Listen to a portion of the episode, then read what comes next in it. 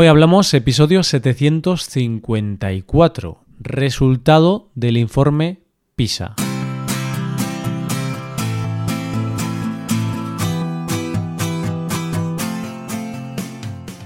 Bienvenido a Hoy Hablamos, el podcast para aprender español cada día. Ya lo sabes, publicamos nuestro podcast de lunes a viernes. Recuerda que los suscriptores premium pueden acceder a varias cosas a la transcripción completa del audio, a una hoja con ejercicios y explicaciones para trabajar vocabulario y expresiones y a un episodio extra del podcast cada semana. Hazte suscriptor premium en hoyhablamos.com. Hola, oyente, ¿cómo estás? Nelson Mandela dijo una vez que la educación es el arma más poderosa que puedes usar para cambiar el mundo. Y hoy vamos a hablar de cómo es esa arma en España. Hoy vamos a hablar de un informe que se hace para evaluar la educación. Hoy hablamos de los resultados del informe PISA en España.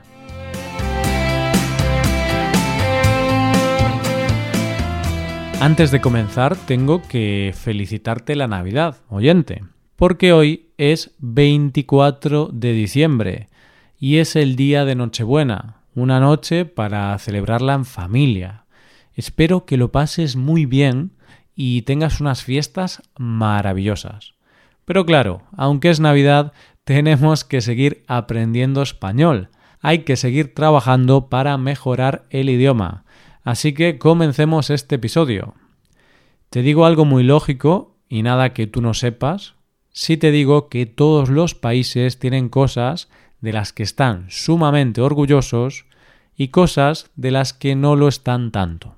En España hay muchas cosas que tenemos que mejorar y somos un país que actualmente tiene problemas que, si no los solucionamos pronto, podrían llevar a un camino sin retorno. Pero hay dos cosas de las que en general estamos bastante orgullosos. La sanidad y la educación pública y gratuita para todos los ciudadanos. Siempre se ha dicho que la educación pública en nuestro país es de gran calidad. Uno de los motivos es porque los profesores para poder trabajar en las escuelas e institutos públicos tienen que pasar unas oposiciones. Unas oposiciones son unos exámenes de acceso. Son unas pruebas duras y competitivas en las que todos se presentan en igualdad de condiciones y para las que se presentan una gran cantidad de personas. Pero claro, no hay muchas plazas, por lo que la competencia es grande. Yo he estudiado en la educación pública y mi experiencia ha sido muy positiva. Según mi punto de vista, la educación en nuestro país es de calidad y los profesores generalmente son buenos. Pero dicho esto, lo cierto es que la calidad de la educación en los últimos años se ha puesto en duda. Algunas personas opinan que la calidad de la educación en España ha empeorado debido a los cambios en los planes de estudio que han hecho que los alumnos en general salgan menos preparados porque se les exige menos. De hecho, tengo un amigo que trabaja dando clases en un colegio y me contaba hace unos días lo preocupante que era el nivel de los alumnos en comparación a cuando él estudiaba. Él opina que el nivel ahora es menor. Pero claro, esto puede ser una cuestión puramente subjetiva y de percepción. Es decir, puede ser que alguna gente piense eso, pero en realidad esté equivocada. Muchas veces nos equivocamos y percibimos cosas que no representan la realidad. Por eso tenemos que preguntarnos, ¿ha empeorado la calidad de la educación en España? Pues para analizar eso existe un informe que elabora la OCDE, la Organización para la Cooperación y Desarrollo Económico. Este informe se llama el informe PISA. Seguro que ya conoces este informe, oyente, pero te lo explico por si no lo conoces. El informe PISA es un programa internacional de evaluación de estudiantes que se lleva a cabo a nivel mundial y que evalúa a los alumnos en matemáticas, ciencias y lectura. Es un informe que se empezó a hacer en el año 2000 y se realiza cada tres años. En él participan alumnos de 15 años. En cada informe se revisan las tres competencias, pero cada nuevo informe se centra en una disciplina más en profundidad. Por ejemplo, en este caso, el informe se ha centrado más en la compresión lectora. Curiosamente, este año, en el informe no sale la evaluación de España en cuanto a compresión lectora, debido a anomalías detectadas en la prueba. El caso es que hace unos días salió a la luz el informe y quería comentar un poco los datos contigo, oyente. Ya te aviso de que los datos no son demasiado alentadores. Los alumnos españoles muestran en ciencias los peores resultados desde que se empezó a hacer este informe en el año 2000, con una media de 483. Es decir, estamos en el puesto 30 de 76. En cuanto a las matemáticas, parece que los alumnos españoles están más o menos igual que años anteriores, con una media de 481 puntos, 5 menos que la anterior edición. Es decir, estamos en el puesto 34 de 76. Lo que quiere decir, en términos generales, que España está por debajo de la media. Dicen los responsables de este informe que lo bueno de España es que forma parte de los 13 países que no han experimentado cambios relevantes. Pero claro, no hay cambios ni para bien ni para mal. No hay cambios negativos, pero tampoco hay cambios positivos. Antes de seguir analizando los resultados de España, sé que ahora mismo te puede la curiosidad y quieres saber cuál es el top 5 para ver si tu país está entre los elegidos. Pues bien, en ciencias los cinco primeros son China, Singapur, Macao, Estonia y Japón. En matemáticas, China, Singapur, Macao, Hong Kong y Taiwán. Y en compresión lectora, China, Singapur, Macao, Hong Kong y Estonia. Cuando analizamos los datos de este informe, en el caso de España, podemos pensar que estos datos son un poco falsos. Es decir, parece un poco irreal pensar que todos los alumnos de 15 años de todos los colegios de España están al mismo nivel. Y por supuesto, esto no es así. El informe representa una media de todo el país. Pero, dependiendo de la zona, los resultados son mejores o peores. En España la educación no es un servicio público centralizado, es decir, no es el Estado español el que gestiona la educación. Este servicio está gestionado por los gobiernos de las comunidades autónomas. Entonces, los sistemas educativos de las diferentes comunidades no funcionan igual.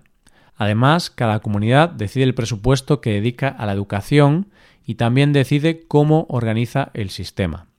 Obviamente, hay una ley general que regula la educación en todo el país, pero después las comunidades autónomas tienen libertad para tomar las decisiones sobre la gestión de las escuelas e institutos. Y viendo el informe desgranado por comunidades, vemos que lo dicho anteriormente es real. Las diferencias entre algunas comunidades son abismales. Si nos fijamos en matemáticas, los mejores posicionados dentro de España son Navarra, seguida de Castilla y León, País Vasco, Cantabria y Galicia. Los navarros están muy por encima de la media española. Tienen 503 puntos, mientras que la media española es de 481. A la cola de la lista estarían Ceuta, Melilla, Canarias, Andalucía y Extremadura. Ceuta cuenta con tan solo 411 puntos. En cuanto a ciencias, los mejores posicionados son Galicia, que por si no te acuerdas es mi comunidad, Castilla y León, Asturias, Cantabria y Aragón.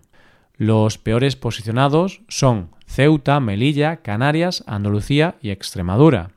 Y es que la diferencia es enorme, porque Galicia obtiene 510 puntos, y Ceuta 415 puntos. Para que te hagas una idea, un niño gallego está a la misma altura que un estudiante de Canadá o Taiwán, pero uno de Ceuta tiene un nivel similar a un estudiante de Albania o Costa Rica. Es decir, la diferencia sería como estar en el puesto 8 y en el 60. Y es que esto puede parecer una tontería, pero no lo es. Según el informe PISA, una diferencia de 30 puntos equivale a un curso escolar, es decir, la diferencia entre comunidades son muchos cursos escolares. Vistos los resultados, la gran pregunta es, ¿cuál es el problema de España para no tener mejores resultados? Bueno, no hay una sola explicación, pero dos de los problemas fundamentales a los que se achacan estos resultados son, por un lado, los recortes en la inversión en educación y por otro lado, el cambio en el sistema educativo. España, como la mayoría de los países, sufrió mucho la crisis económica del 2008.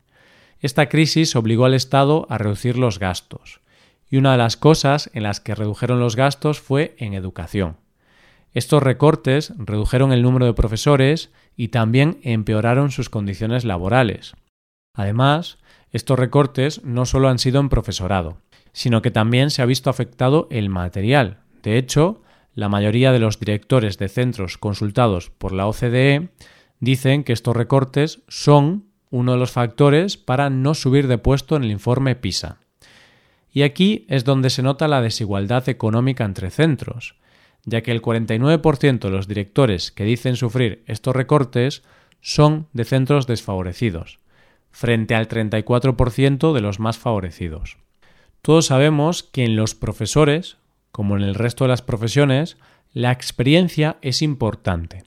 Y los profesores van siendo mejores conforme ganan experiencia, seguridad y soltura en su profesión.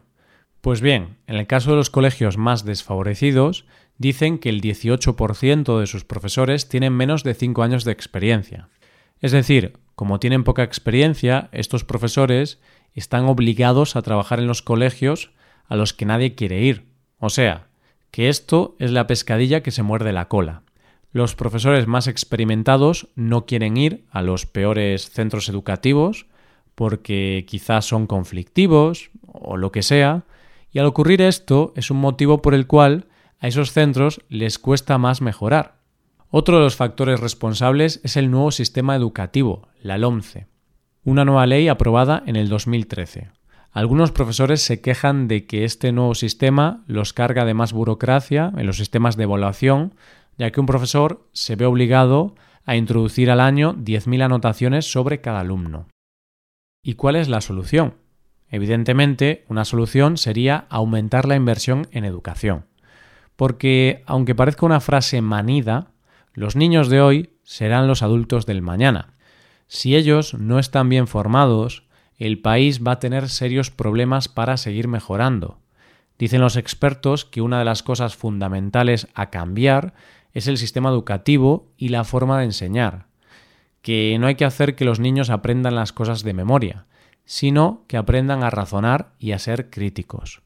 Ponen de ejemplo las matemáticas, donde se dice que hoy día cualquiera puede hacer cuentas con una calculadora, que no vale de nada saber hacer las cuentas, sino que lo que hay que fomentar es que cuando un niño se enfrente a un problema, sea capaz de razonarlo y resolverlo de manera lógica. Es decir, los niños tienen que aprender a hacerse preguntas y responderlas de manera lógica.